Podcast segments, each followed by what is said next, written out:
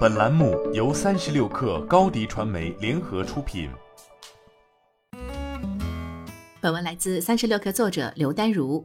西南区域头部篮球青训机构五桐体育获得数千万人民币 A 轮融资，投资方为国投创丰。本轮融资将主要用于管理系统的开发、品牌建设、公司人才搭建和区域扩张。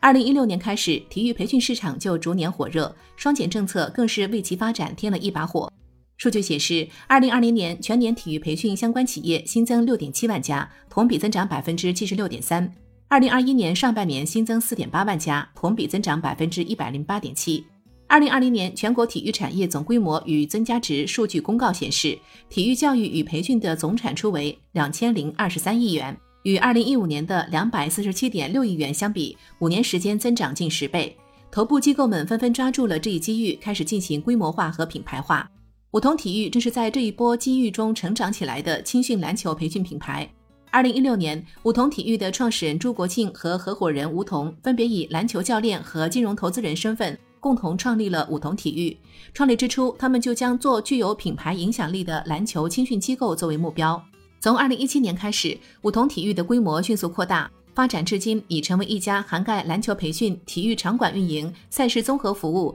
以及体育科技赋能等板块的体育综合服务运营集团。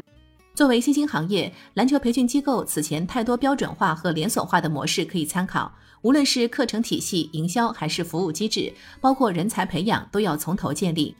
解决了人才梯队的问题后，在随后几年的发展中，梧桐体育不断完善课程体系，按照年龄层次进行课程分化设计，并且随着学员的成长和练习水平进行课程的调整。比如将主修课、精品课、定制课进行区分，满足学员的不同需求，也让教练能有明确可执行的教学大纲和教学目标。他们还完善了服务机制，一个班不超过十五个孩子，一个教练配一个班主任老师。班主任负责协助教练的课程，向家长报告孩子的成长，以及对销售业绩进行负责，推动复购、续费和客销。为了对每一个校区进行品控和标准化建设，梧桐体育在疫情后的快速增长期建立了战略开发中心和督导中心。战略开发中心负责校区的选址和标准化建设，督导中心维护公司的产品与服务质量。在融资前，他们就确立了单校区模型，将校区的标准化，包括学生数量、招生爬坡周期是多少、教练和班主任配置、财务模型都进行了完善，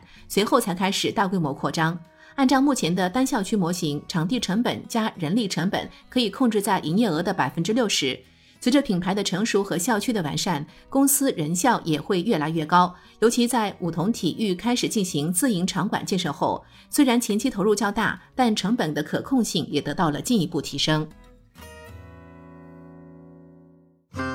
新媒体代运营就找高迪传媒，微信搜索高迪传媒，有效运营公众号、抖音、小红书，赋能品牌新增长。